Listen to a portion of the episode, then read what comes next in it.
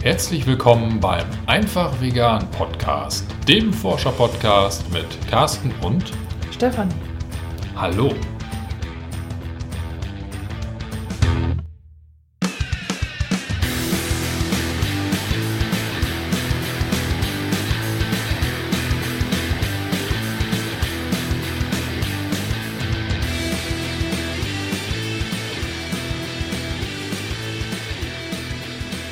In dieser Folge starten wir jetzt erstmal mit Danksagungen. Und zwar möchten wir uns bei unseren tollen Steady-Unterstützern und Unterstützerinnen bedanken.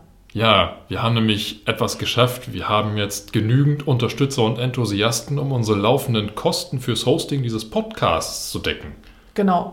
Und zwar haben sich zum Ende des Jahres 2017 noch zwei nette Herren bereit erklärt und als Enthusiasten uns unterstützt. Und insgesamt haben wir jetzt also vier Enthusiasten. Ganz, ganz herzlichen Dank an Felix und Dirk, die schon vorher mit dabei waren, und Thomas und Johannes, die uns jetzt neu unterstützen. Genau. Vielen herzlichen Dank. Das hat uns riesig gefreut. Und wir freuen uns natürlich auch über die ganz normalen Unterstützer so und, Unterstützerinnen. und Unterstützerinnen. Wie gesagt, er ermöglicht es uns, dass wir jetzt wirklich die reinen Hostingkosten schon decken können mit dem, was ihr uns dort zuführt über Steady. Und wir haben ein neues Ziel ausgelobt. Genau, als neues Ziel haben wir das jetzt ein bisschen höher gesetzt, denn also so 25 Euro kann ja jeder im Monat. Ne? Wir sind jetzt bei 400 Euro im Monat und das ist, hört sich jetzt viel an. Habe ich aber deswegen so festgelegt, Carsten weiß von nichts, habe ich deswegen so festgelegt, äh, weil ich mir ausgerechnet habe, dass wir so viel Geld bräuchten, um einen Profi zu engagieren, der unsere Podcast-Folgen schneidet und die Qualität verbessert, vor allem auch die Tonqualität verbessert. Denn die Tonqualität ist ja schon mal bemängelt worden und wir wissen das auch, dieses Ticken ab und zu. Wir haben allerdings auch schon von einem Hörer Tipps bekommen, woran es liegen kann, dieses Ticken. Das heißt, wir sind dem auf der Spur und hoffen, dass wir es jetzt beseitigen können. Allerdings äh, ist es halt immer noch so, dass wir amateurhaft äh, unsere Podcast-Folgen schneiden und da ginge sicherlich noch mehr. Und das heißt, wir sammeln jetzt Geld für jemanden, den wir fair bezahlen können oder die wir fair bezahlen können. Wir sind äh, da nicht auf das Geschlecht Nein. festgelegt.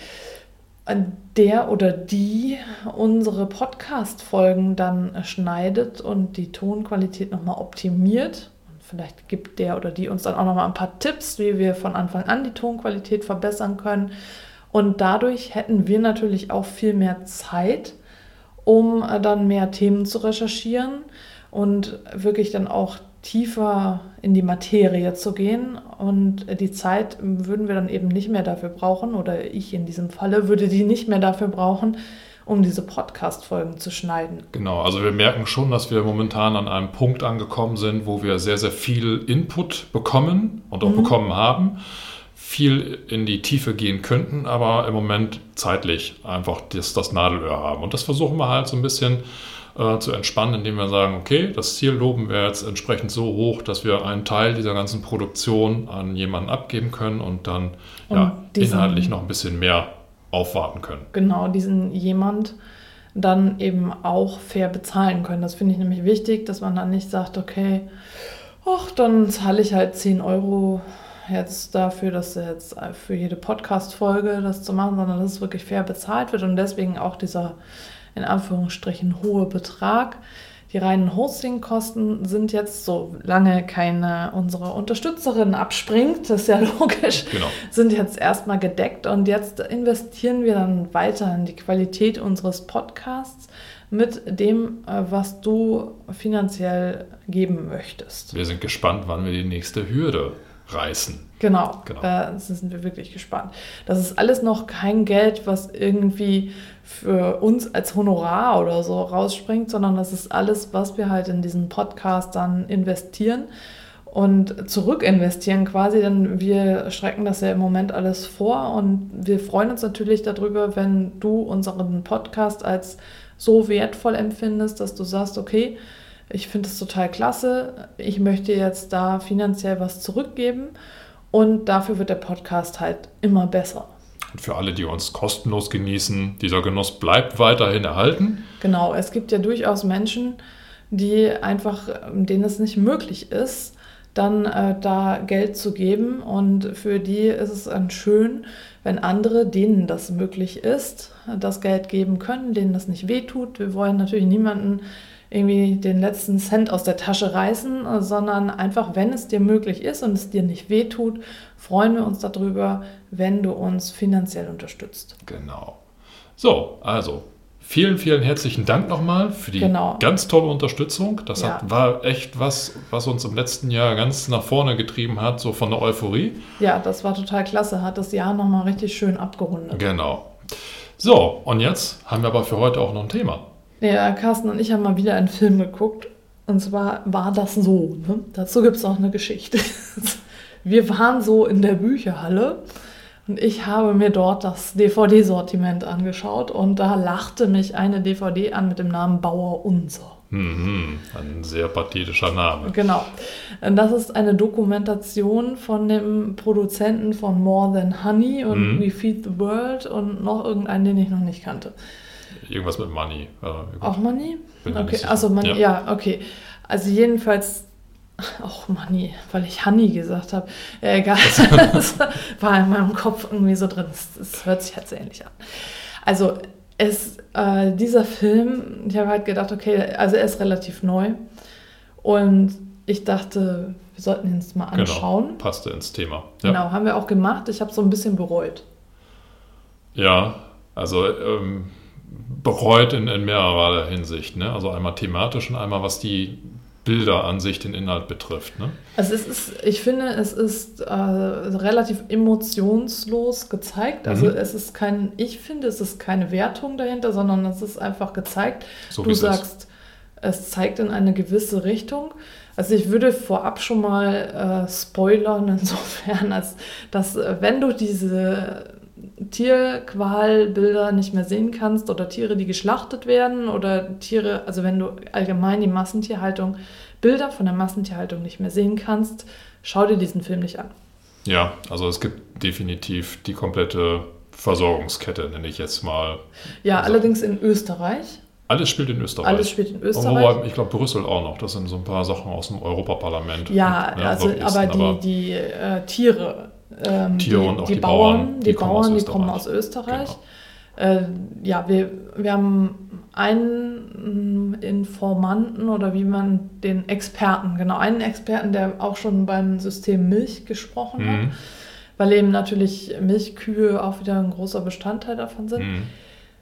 Mhm. Mm, Also ich habe einen Großteil der Zeit weggeguckt und Carsten gesagt, er soll mir sagen, wann ich wieder hingucken Ja, kann. weil, weil die Bilder halt schon, ja. es ist waren. was, was ich, ich weiß halt, wie die Realität ist und ich muss es nicht immer wieder sehen Ja. und es macht mich einfach nur fertig. Aber dann habe ich gedacht, es ist ganz gut, dass ich durchgehalten habe, weil zum Ende hin noch einige schlaue Sätze kamen. Ja, also inhaltlich geht es jetzt natürlich nicht ähm, darum, jetzt irgendwelche Schlachtszenen äh, Szenen zu zeigen, sondern ähm, es geht darum zu zeigen, wie existieren eigentlich bäuerliche Betriebe heute. Mhm, genau. Können sie überleben? Wenn ja, wie? Was für Strategien sind da? Wie leiden sie? Beziehungsweise wie können sie sich so positionieren, dass sie diesem ja, sehr aggressiven Markt irgendwie noch entgehen können und ähm, ja, weiß ich nicht, trotzdem noch gut wirtschaften können. Das ist so eigentlich der, der Plot von dieser Dokumentation. Es werden halt verschiedene Beispiele gezeigt, anhand der man eben sieht, wie können größere Betriebe, aber auch ähm, als Alternativen eben kleinere Betriebe, die sich eben so als, als Nische oder sowas da positioniert Mhm. haben, tatsächlich noch am Markt behaupten. Ja, und es, also es ist definitiv nicht die Lösung äh, vegan genannt worden, also Nein. das ist, sondern es ist wieder so ein Herumdoktoren an einem kranken System. Das also so der Tenor hinten auf der DVD steht auch drauf, also Carsten hat die DVD jetzt schon zurückgebracht, deswegen kann ich das jetzt nicht mehr vorlesen, aber es stand so sinngemäß drauf, dass das irgendwie Lust darauf macht, den Bauern nebenan noch mal wieder zu besuchen äh, den kleinen Hof mit, der, wo du, mit dem Direktvertrieb, wo du Mhm. dann halt vor Ort was kaufen kannst. Also es, es richtet sich definitiv gegen die Massentierhaltung, aber nicht generell gegen Tierhaltung. Ja, das Tier wird dort weiterhin als ganz normaler Produktionsfaktor ja. betrachtet und auch so im Film gezeigt. Genau, diejenigen, ja. die halt äh, da als Alternativbetrieb gezeigt werden, sagen, dass sie deswegen Schafe halten, weil sie die halt für die Düngung ihrer Böden bräuchten, weil es sonst zu kompliziert wäre, die hm. Böden zu düngen. Also sie sagen nicht, dass es unmöglich ist. Und wir haben ja auch schon, ich hatte ja schon den Geschäftsführer vom äh, bio-veganen äh, Anbau ähm, interviewt. Und es, es ist definitiv möglich, äh, bio-vegane Landwirtschaft zu betreiben, aber es ist natürlich etwas, wo man umdenken muss und mhm. erstmal, wie bei allem, etwas mehr Zeit investieren muss. Und das ist halt etwas, was diese Bäuerin nicht möchte. Und deswegen vertritt sie eben die Meinung, dass es wichtig ist, dass sie zumindest Ziegen hält und äh, ja, die als Milchziege. Ja, zur Düngung, genau. Zur Düngung und ja. Milch. Also aus der hm. Milch hm. machen die, glaube ich, dann verschiedene Produkte. Die hm. Lämmer werden geschlachtet. Und ja, wenn die Ziegen nicht mehr genug oder ja, die Ziegen, Schafe, waren das jetzt Schafe? Schafe, Schafe waren es. Schafe. Schafe. Äh, Entschuldigung, also Schafe, keine ja. Ziegen. Wenn die Schafe dann, oder war es doch Ziegen? Nee, es waren Schafe. Ja. Bist du sicher? Doch, die hatten Schuhwolle. Ah ja. Stimmt, du hast recht. Ja. Es, waren, es waren Schafe, also keine Ziegen. Also Schafe, ja, jedenfalls, ihr wisst schon, so, ne? ja, also jedenfalls die Schafe. Genau, also sie, also die Schafe waren halt nur ein kleiner Bestandteil dieses Hofes. Sie haben viel auch noch an Gemüse angebaut und Selbsternteparzellen gehabt und solche Konzepte, aber eben ein Teil des Hofes. Genau. Also das war, ich, ich glaube, es gab zwei Betriebe, die sich so positiv, äh, positiv abgehoben haben. Ach stimmt, ne? da gab es noch diesen anderen, die sich über, die hatten gar keine Tiere oder hatten die doch? Doch, die doch, haben die hatten Milch, Tiere. Äh, die hatten Mutterkuhhaltung. Äh, Mutterkuhhaltung, genau. Ja. Das, also den, den du vorhin meintest, das war quasi ein Ehepaar will schon sagen, älteres Ehepaar, aber ja. so, so ein Bauern-Ehepaar, die das ganz bewusst nur zu zweit machen und die hatten halt wirklich eine starke Diversität, also ja. Schafe. Dann, die hatten auch Untertitel. Die hatten auch Untertitel, das genau, war kein Geschäftsfeld, nein. Gut, das ist halt aufgrund die, der österreichischen Sprache. Die waren also stark Stark österreichisch. Stark genau. österreichisch. Okay. Ja, so, es gibt hilfreiche Untertitel. Genau. Ja, aber nicht immer. Das war irgendwie ein bisschen nervig, weil ich habe die teilweise auch nicht so richtig verstanden und dann gab es nicht immer Untertitel. Ich nee. hatte schon Untertitel extra eingeschaltet, damit ich dann nicht immer so genau hinhören muss. Das stimmt. Sondern, ne? Teilweise war es echt schon heftig. ja. ja. gut. Okay, aber ich habe dich unterbrochen. Nee. Also, äh, wie gesagt, die hatten ja äh, mehrere Sachen, mit denen die ihr Leben bestreiten. Das eine waren genau. die Schafe. Ja, stimmt. Und dann, Weinbau hatten ja. sie dann Gemüse. Ja, genau. Und das vierte weiß ich jetzt gar nicht mehr. Es waren also. Ähm, ja, sie hatten gesagt, wenn das eine, wenn es zu trocken ist, dann geht immer noch das eine und genau. wenn es zu feucht ist, geht immer noch das andere und so. Also, also 50 Prozent von dem, was sie da ja. äh, als, als Anbau hatten, das, das hat immer funktioniert genau. und äh, dementsprechend haben die immer ihr Auskommen gehabt, ja. wollten aber auch ganz grundlegend nicht wachsen. Also die haben ja. ganz genau gesagt oder ganz klar gesagt, wir wollen halt eine bestimmte Größe haben und äh, kommen damit eigentlich ganz gut klar. Genau, genau, das war das, dass sie auch gesagt haben, sie wollen nicht abhängig sein mhm. von irgendwelchen Banken, sonst würde man ja immer nur äh, von den Banken eben abhängig sein.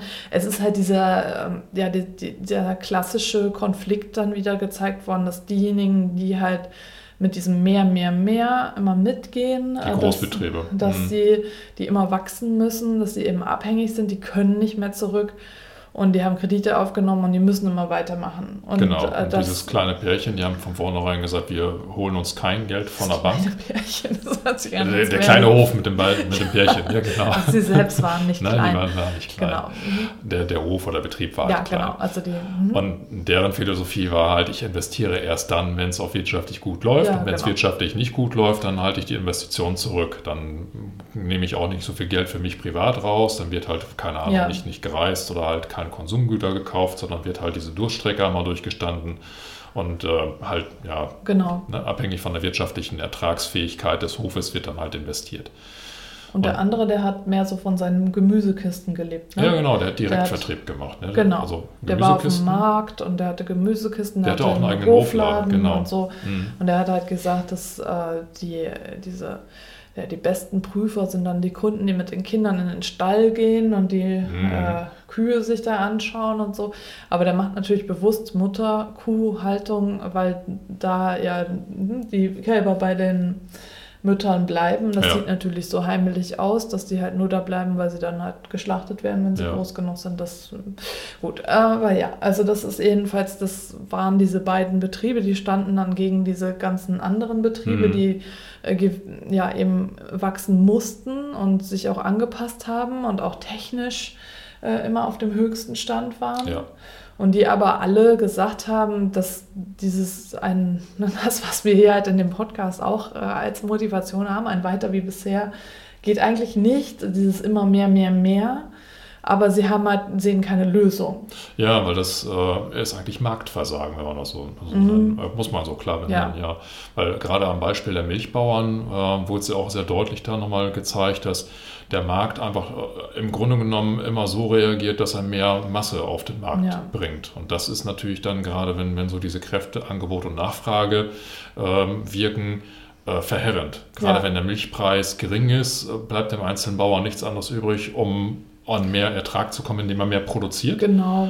So, und dadurch sinkt natürlich weiterhin der Preis und ähm, ja, das ist halt mörderisch. So, Ja. und ich glaube, ich glaub, das war der eine Milchbauer, der auch sagte, ich, ich habe gar nicht die Möglichkeit aufzuhören, Mhm. weil ich habe solche Verbindlichkeiten. Ich, Nee, das hat, ne? war der, der Schweinebauer. War das. Der Schweinebauer war das. Ja, okay, gut. Ja. Das war der Schweinemastbetrieb, der, der mit so einer Nüchternheit gefilmt wurde, dass ich wirklich das Grausen hatte, dass die Tiere, die werden. dass ich, ich hab gedacht, wow, und dann haben sie noch den, den Hühner äh, Legehennen, äh, 45.000 Legehennen, ja, Bodenhaltung. Bodenhaltung. Voll automatisiert. voll automatisiert und dann läuft der Bauer da durch und sagt, ja, das ist hier die artgerechte Haltung. Wo ich gedacht So, okay, ja. Oh, und dann werden die, aber das wird konsequent gefilmt und gezeigt vom Anfang bis zum Ende. Es ne? sind aber Vorzeigebetriebe, muss Es man ehrlich sind- sagen. ja. also das, was dort gezeigt ja. wurde, teilweise auch so ähm, dieser Schlachtbetrieb, der gezeigt wird. Also da, den, den ich nicht ne? angeguckt habe. Ja, das ist aber der, das ist der, der Produktions- und Lebenszyklus der Schweine. Also wer das nicht sehen möchte, wie gesagt, für den ist dieser Film nichts, aber da wird wirklich gezeigt, wie, wie die Schweine auf den Hof kommen, hochgepäppelt werden, dann anschließend verladen werden, der Transport wird gezeigt und dann die komplette Produktionsstrecke innerhalb der, der Zerlegerei und, und Schlachterei. Aber all diese Betriebe und all das, was gezeigt wird, das sind wirklich so Vorzeige Picobello-Betriebe. Ja. Ne? Das ist teilweise so klinisch rein, wo du denkst, wow, die haben kurz bevor das Filmteam da kam, mal eben kurz Ja, alles ich meine, reine gemacht die, oder so. die ne? werden ja nicht, also es zeigt sich ja niemand in einem Kinofilm sozusagen, Nee. der, der dann da, Ja, wo aber die Mäuse dann da Ich glaube, das ist auch total die Verzerrung der Wirklichkeit. Also ich denke aber trotzdem, dass das äh, jetzt Menschen, die noch nicht vegan leben, äh, durchaus einen Zugang bieten könnte. Die dann sehen, äh, so funktioniert das, das System. Gut, sie könnten dann wieder sagen, ja, das ist nur in Österreich so. Das ist das gleiche wie mit Ja. äh, irgendwie Food Inc. Wenn dann sagen, ja, das ist halt nur in Amerika so. Ja. Also es ist, gibt immer Nischen, wo man dann sagen kann, äh, immer Hintertüren, wo man raustreten kann und sagen kann, das ist ja nur woanders so, hier ja, ist es nicht so. Ja. Aber das ist ja jetzt halt, in Österreich ist es nicht anders als in Deutschland. Also Nee. so, es könnte, vielleicht ist es sogar da noch äh, irgendwie kleiner als hier. Ne? So, also das ist halt die, die Produktionsmassen nicht Genau, so. der Markt ist halt kleiner, ja. Wir haben ja auch gesagt, dass äh, wenn jetzt äh, in Deutschland das Schwein günstiger ist, dann ähm, wird das halt einfach nicht, äh, das österreichische Schwein nicht mehr gekauft, dann wird das deutsche Schwein gekauft und dann ähm, wird denen wieder zu wenig bezahlt. Dann, was war mit der Börse habe ich nicht ganz verstanden, aber er meinte, dann müssen die Schweine erstmal eine Woche später zur Börse. Ja. so. Ich dachte, okay, also es ist jedenfalls äh, so, ja, äh, auch die Art und Weise, wie über die Tiere gesprochen Ja. wird, so in Produktionseinheiten und also so, die werden produziert. Also das, das sind keine Tiere mehr, keine Lebewesen, sondern halt irgendwie Gurken oder so. Ne? Ja, das sind, das sind ja Produktionsfaktoren, wie du schon sagtest. Also bei den Legehennen wurde ja ein Beispiel genannt, wo dann tatsächlich rechnerisch oder kalkulatorisch der Zeitpunkt bestimmt wurde, wann diese Legehennen ausgedient haben. Ja. Das geht ja noch nicht mal nach Wohlbefinden oder so, sondern es wird geguckt, eine Legehenne hat normalerweise diese Legeleistung pro Mhm. Jahr und wenn die so bei 80 Prozent ankommt, dann hat die Henne ausgedient, weil sie halt nicht mehr wirtschaftlich ist. Genau, und der Mann, der das erzählte, der Bauer, der oder Landwirt, wie man auch immer, was heißt Mhm. der Bauer unser, ähm, der sagte eben, dass diese Hennen, die da jetzt gerade ausgestallt wurden, in Anführungsstrichen, Genau, ne? also genau. die jetzt dann zum Schlachter unterwegs waren, um als Suppenhuhn zu enden, dass die äh, eigentlich noch eine Leistung von irgendwie 86 Prozent oder so bringen würden. Hm. Das heißt, sie, äh, das, er hat das so gesagt, das, das war alles so mechanisch. Ne? Ja. Also so, ja, und wenn die dann, ähm, man muss das so hinkriegen, dass das so sanft ausgleitet, äh, dass man, äh, dass das nicht zu tief fällt, sondern die müssen quasi, also so ähm, aufhören, wenn es noch schön ist, so in der Art. Ne? Ja, aber das ist ja das, das Perfi- ja, aber das wird ja betriebswirtschaftlich ermittelt. Das Ja. ist ja, das ist ja Kostenkalkulation, ne? Controlling. Also Ja. so, so wie in einem Konzern eben ein Controller da sitzt, der seine Kennzahlen sieht und gar nicht mehr realisiert, was da im Hintergrund Ja. an, an Menschen beim Konzern existieren. Das ist ja, Ja. hier genau mit den Tieren auch. Ja. Und das ist das Perfide an diesem System, ne? dass das Genau. einfach nur noch ein Produktionsfaktor ist, der hat ausgedient, ja? keine Ahnung, abgeschrieben oder wie auch immer und dann kann er weg. Ja, also ich denke, dass dieser Film äh, tatsächlich für Menschen gut geeignet ist, die sich mit dem, diesem System noch nicht so auseinandergesetzt Mhm. haben. Also denen könnte das noch einige Augen öffnen. Für uns war jetzt eigentlich nicht viel Neues dabei, aber was Neues dabei war, möchte ich jetzt noch erwähnen, bevor los. du hier immer auf deine Quoten hier zu sprechen kommst. Also ich fand es total interessant. Es war ein Franzose, der das gesagt hat, wo ich da auch immer auf die Untertitel gucken muss. Ja, genau. Der ähm, den Zusammenhang gebracht hat mit den Flüchtlingen oder den Geflüchteten äh, aus den afrikanischen Ländern, die jetzt halt nach Deutschland kommen, aufgrund dessen, weil wir denen die wirtschaftliche Grundlage entzogen haben. Ja. Und den Zusammenhang, den habe ich bisher, der war mir bisher noch nicht bewusst so. Das, also mir war schon bewusst, dass wir durch diese Milchüberproduktion, 50 Prozent äh, der deutschen Milch, Kuhmilch geht ins Ausland, wird exportiert. Ohne diesen Export würde die Milchwirtschaft nicht funktionieren in Deutschland. Das heißt, diese 50 Prozent Export geht halt in Drittländer. Mhm. Und vieles geht davon eben auch in die sogenannten äh, Entwicklungsländer, ne? also so auch nach Afrika. Und das fand ich halt so interessant, dass, also weil der, war das der Entwicklungsminister oder wer war das, der das, äh, Der europäische, ich glaube, ähm, Kommissar, ach ja, genau, Agrarkommissar der oder Kommissar, sowas. genau, Mhm. dass der ähm, wurde auch zwischendurch immer so eingeblendet, aber mit, so einem, mit dem Counterpart von, mit dem Experten, der schon in dem System Milch war, der dann immer gesagt hat, ja, dieser Kommissar, also was der da immer so für einen Ja, Schwachsinn der redet. so, ja. Und dann wurde der Kommissar wieder, la la la la la la la, ich bin so toll und so. Und dann, hm, was der wieder für einen Schwachsinn redet. Ja. Aber jedenfalls, der geht ja dann in diese Länder und sagt, hey, cool, guck mal, wir haben ganz äh, günstige Milch für euch hier, wir exportieren die zu euch und dadurch machen, also damit wirbt er ja auch, dass er sagt, okay, äh, es gibt noch so viel, äh, so einen großen Markt da draußen und wenn wir den Mhm. erobern, dann Mhm. können wir halt ganz viel Milch exportieren Dann und wird so. wieder alles besser und so. Genau, genau. und Mhm. äh, wir machen dadurch den Markt in diesen Drittländern kaputt, wo eigentlich äh, dann eben vor Ort äh, schon alles existiert. Die Mhm. könnten ja ohne uns leben, aber wir reißen ihnen dadurch die wirtschaftliche Grundlage weg. Dadurch äh, gehen sie, sagte dieser französische äh, EU-Abgeordnete, also dadurch gehen diese Menschen, die eigentlich auf dem Land bisher gut gelebt haben, dann in die Städte. Äh, Dort gibt es auch keine Arbeit und dann Kommen sie aus dem, aus dem Slum, weil, weil das halt keine, keine Lebensperspektive ist, Genau. fliehen sie aus diesen Ländern. Ja, nicht Übers freiwillig, Meer. ne? Wer denn- Wirtschaftsflüchtlinge. Ne? Wirtschaftsflüchtlinge, ja, Ja, und dann kommen sie zu uns und wir wollen sie nicht haben. genau. Und das ist so, da habe ich gedacht, das, also da über diesen Aspekt habe ich bisher noch nicht so nachgedacht. Das stimmt. Mhm. Also was ich spannend fand, er hat das ja in Zusammenhang mit der ähm, Welthandelsorganisation gebracht. Mhm. Und es wurde auch in diesem Zusammenhang das Jahr 1994 genannt. Mhm. Jetzt weiß ich nicht, ob 1994 die Welthandelsorganisation gegründet wurde, aber auf jeden Fall so diese beiden Eckpfeiler oder, oder Stichworte sind gefallen.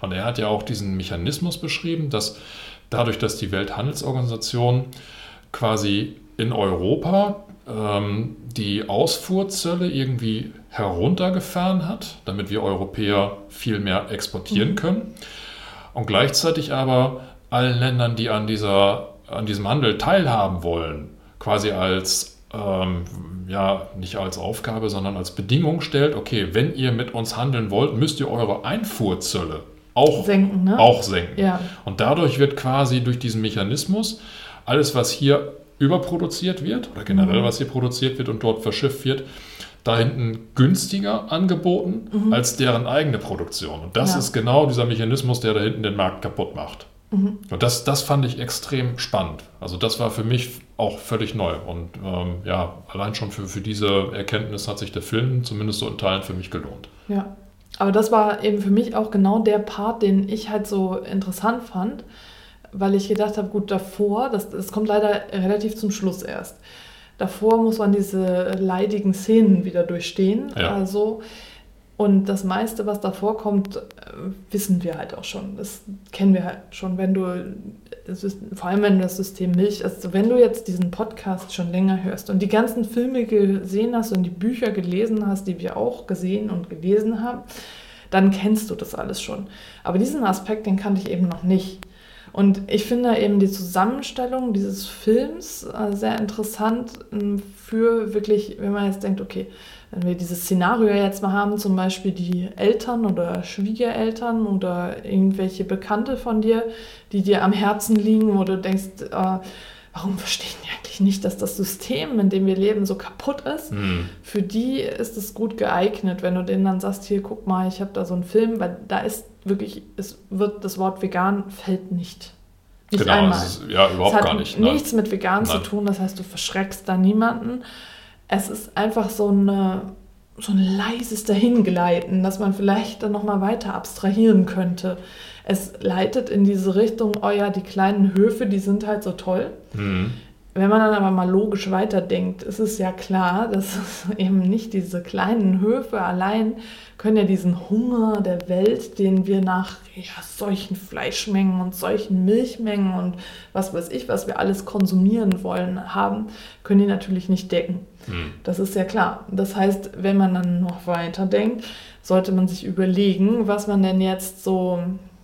Welche Nahrungsmittel produziert werden. Genau. Ja. Wobei der eine ich weiß nicht mehr, wer das war, aber der hatte doch gesagt, dass äh, es ja eigentlich nur darum geht, dass es äh, welche Menge an Kalorien man auf der genau. kleinstmöglichen Fläche äh, anbauen kann mhm. und dass es da dann der Gartenbau ist, der am meisten punkten kann. Also das könnte so ein versteckter Hinweis in Richtung vegan sein. Ja, er hat ja auch vorher noch was anderes genannt, und zwar, dass die Art und Weise, wie wir heute unsere Lebensmittel produzieren, aufgrund der ähm, Produktionsarten ja. ne, einfach eine, riesigen, eine riesige Verschwendung darstellen. Ne? Genau. 40 Prozent von dem, was wir produzieren, kommt ja gar nicht irgendwo an, sondern ja. ist ja schon vernichtet. Also wir müssten im Grunde genommen unsere komplette Art und Weise der Lebensmittelproduktion abändern ja. und wären dann auch heute schon in der Lage, weiß gar nicht, was hat er gesagt, 10 Milliarden oder 12 Milliarden? Also, ja, ne? also auf jeden Fall wesentlich mehr Menschen zu ernähren. Und er hat eben genau das gesagt dass es überhaupt nicht stimmt, dass wir nicht alle Menschen ernähren können, sondern dass es eben nur ungerecht verteilt genau. ist, was wir halt ja auch schon wissen.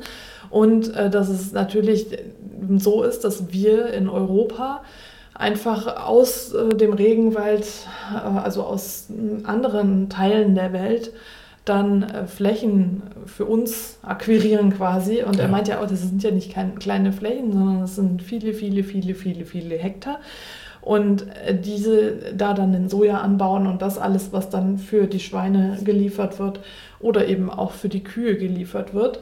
Und äh, das, was eben jetzt die Landwirte gesagt haben, die Bauern, war genau das. Sie können, müssen gucken, dass sie wirtschaftlich arbeiten und dann müssen sie schauen, dass sie das, äh, also der eine Milchbauer sagte, dass er die Kuh gesund ernährt mit dem günstigsten Futter, das er kriegen kann. Genau, ja. So, und da muss er halt schauen, welche Art von Futter. Und äh, bei dem Schweinelandwirt, äh, der wurde dann auch gezeigt, äh, dass, wie das Soja da angeliefert mhm. wurde. Und das, er hat dann erzählt, okay, das ist jetzt mit dem Lastwagen von wo war das jetzt gekommen? Vorher ist es mit dem Schiff von irgendwo hergekommen und dann mit dem Lastwagen War das Italien oder so? Also, ich weiß nicht, also ja, jedenfalls hat es einen weg. sehr weiten Weg zurückgelegt und er meinte, es liegt daran. Früher hat er das selbst angebaut, das Futter. Da hatten sie fette Schweine. Ja. Und jetzt wollen die Konsumenten das aber nicht mehr. Sie wollen magere Schweine. Und Ja. das geht nur mit genug Eiweiß und dafür braucht er Soja. Ja. Und ich Und das, wird einmal quer um den das, Erdball ich gekarrt, finde ne? das so krass. Und daran siehst du doch schon wieder die Macht des Konsumenten. Hm. Der Konsument möchte ein mageres Schweinefleisch und das funktioniert eben nur, und das günstig natürlich, und das funktioniert nur, wenn eben dieses, äh, ja, die gew- gewisse Art, also Soja, dann äh, gefüttert wird. Und früher, äh, ja. Find Früher hat es so- funktioniert und jetzt geht es kaputt. Also durch, durch diese Art und Weise, was der Konsument jetzt möchte, egal ob der Konsument jetzt, jetzt bewusst selbst entscheidet oder ob ihm das durch das Marketing und die Werbung eingetrichtert wird, Mhm. Ja. aber letztendlich ist es ja seine Kaufentscheidung. Genau. Dadurch macht er alles kaputt. Und das hat er, das, das war jetzt tatsächlich so der, der Schweinelandwirt, der gesagt hat, im Moment zahlt er obendrauf. Ja, ja, genau. Er sagt ja auch, äh, dass er zahlt 8, 7 oder 8 Euro pro Schwein obendrauf. Ja. Genau. Und äh, was eben auch nochmal die Macht des Konsumenten unterstreicht, ist, äh, war der, ähm, für, also der war auch für Molkereiprodukte zuständig von, war das jetzt, also der, war das ein, von der Molkerei? Das oder? war der Geschäftsführer von der Molkerei. Ja, ich meine, also jedenfalls ging es ihm darum, dass er halt gesagt hat, äh, es ist einfach so, dass es äh, ja, an äh, Nachfrage, Angebot und Nachfrage, wenn der Konsument das äh, nicht kauft, dann kann es halt da nicht reingestellt werden. Und außerdem, wenn äh, sie können in Österreich die Milch nicht für 1,70 verkaufen, wenn es die in Deutschland für 69 Cent gibt. Ja. Und da kann man halt dann äh, viel philosophieren, aber am Ende kauft äh, der Konsument nur die günstigste Milch. Ja. So, und das ist halt, es, ja, du hast die Macht. Das, Ja, ist, ja. das ist so, du kannst nicht sagen, ah ja, ah, was kann ich schon tun? Ich bin so allein und keine Ahnung. Es ist so, du hast die Macht. Das, das, deine Kaufentscheidung, deine Kaufentscheidung ist eine Machtentscheidung. Absolut, ja. Das, das ist da nochmal so, so klar geworden, weil die dann auch gesagt haben, ja, wir können ja nichts machen, der Konsument, der ist halt, wenn der Konsument so entscheidet, kann ich nichts tun. Ja. Und es wurden aber auch diese Verflechtungen von den verschiedenen Strukturen nochmal dargestellt, dass es, äh, wenn jetzt der, sehr pathetisch das Bild, wenn der, ähm, wenn einer aufmuckt und was gegen äh, dieses so, ja. System Ja. sagt, dann fliegt er aus dem Sortiment und dann war da der Bild so eine Lücke im Regal. so, ja, ich weiß nicht, ob sie es extra gemacht haben, aber ja, also tatsächlich, äh, du bist halt als Produzent, als Bauer austauschbar, wenn du dich in dieses System reingibst, Ja. ne? weil du halt, äh, du musst das machen, was halt äh, dann der Handel sagt, Ja. was die Molkerei Ja. sagt. Und äh, ja, das, das mache ich ja auch, das stelle ich ja auch in meinen Milchgeschichten dar. Diese Entwicklung, das, also ich kann das voll und ganz unterschreiben. Da haben die sich quasi so selbst hin manövriert. Aber ich finde es halt schon spannend, dass sie das jetzt so klar auf den Punkt bringen. Also die Mhm. haben sich einfach jetzt in so eine auswegslose Lage manövriert. Und es ist dann auch nochmal gesagt worden, eigentlich, also eigentlich ist viel gesagt worden, was wir schon kannten, aber es ist auch nochmal gesagt worden, dass die Selbstmordrate bei den Landwirten stetig steigt. Ja. Ne? Dass es halt viele Landwirte gibt, die einfach auch allein sind auf dem Hof, Hm, die keine Nachfolger haben. keinen und- Nachfolger, Ja. die vielleicht äh, auch keine Familie haben und die sind alle verschuldet und Mhm. die sehen keinen Ausweg mehr. Also das heißt, das heißt jetzt nicht, dass alle Bauern selbstmordgefährdet sind, sondern es ist einfach, die, die Situation ist einfach so, dass sie ja, hin und her sie sind einfach ein Spielball geworden. Ja, ne? ja. Also so dieses Bild von dem Bauern, also so, sie haben auch gesagt, dass es so, der, es existiert immer dieses Bild, dass der Bauer doch diese Naturverbundenheit und Mhm. es ist so schön da und idyllisch und keine Ahnung. Und so ist es halt schon ganz lange nicht mehr. Ja. Ne? Nee, nee. Das sind halt hoch spezialisierte Betriebe, wenn sie so mitgemacht haben.